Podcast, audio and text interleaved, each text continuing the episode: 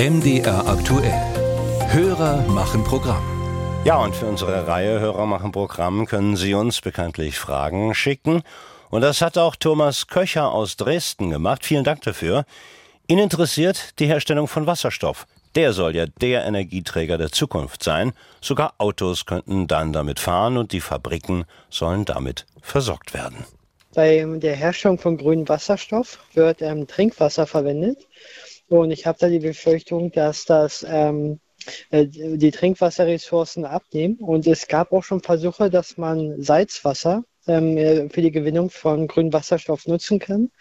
Und da ist die Frage, wie lange das dauert oder möglich ist, das auch im großen industriellen Maßstab herzustellen. Tja, Wasserstoff aus Salzwasser geht das? Unsere Reporterin Annemarie Kriegel hat nachgefragt. Wasserstoff, das ist Bernd Abels Ding. Er ist Professor für Chemie, Materialwissenschaft und Energiekonversion an der Uni Leipzig.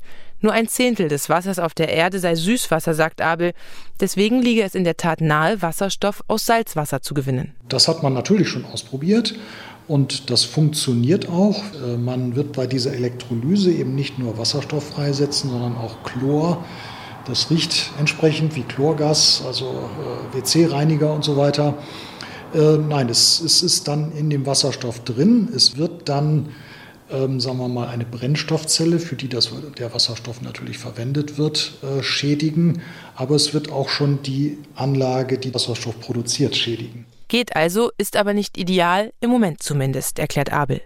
Viel weiter südlich, in Baden-Württemberg, befasst sich auch Rike Betten mit der Herstellung von Wasserstoff. Sie arbeitet für den Energieversorger ENBW. Aktuell wird äh, relativ viel daran geforscht, in neue Anlagen oder auch chemische Prozesse zu entwickeln, so dass das Meerwasser direkt in den Elektrolyseuren eingesetzt werden kann.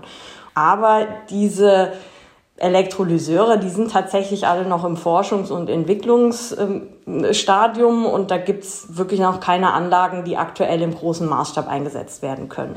Eine andere Variante ist die Entsalzung von Meerwasser, erklärt Betten. Das Verfahren nennt sich Umkehrosmose und äh, für vollentsalztes Wasser, das man in den Elektrolyseuren braucht, müsste man das Wasser dann noch weiter entsalzen. Aber diese Anlagen, die es heute auch schon großtechnisch gibt, die kann man verwenden, um auch Wasser für Elektrolyseure im großen Stil aufzubereiten. Aber letztendlich ist es natürlich ein weiterer Produktionsschritt und damit haben wir höhere Produktionskosten für den Wasserstoff und der ist dann auch entsprechend teurer. Solche Anlagen gäbe es bereits in Israel und Kalifornien, ergänzt Abel von der Uni Leipzig und wagt folgende Prognose. Sagen wir mal, auf Zeitskalen von, von zehn Jahren wird, wird da gar kein Weg dran vorbeigehen, dass das mit Salzwasser gemacht werden muss. Dann, dann, wird man auch Süßwasser sowieso aus Salzwasser machen. Und dann ist es eigentlich eine Technologie, die das gleich mitnutzt. Ich glaube, äh, Süßwasser sagen wir mal, wo wir jetzt gerade die Trocken, Trockengebiete haben und wo die Trockenheiten eben zunehmen, werden wir vielleicht das Süßwasserproblem zum Trinken vielleicht sogar noch eher haben als Süßwasser für die Wasserstoffproduktion. Und wenn dann das Problem mit dem Chlor im Wasserstoff aus Meereswasser gelöst ist, dann kommt der Wasserstoff direkt aus dem Meer, sagt Abel.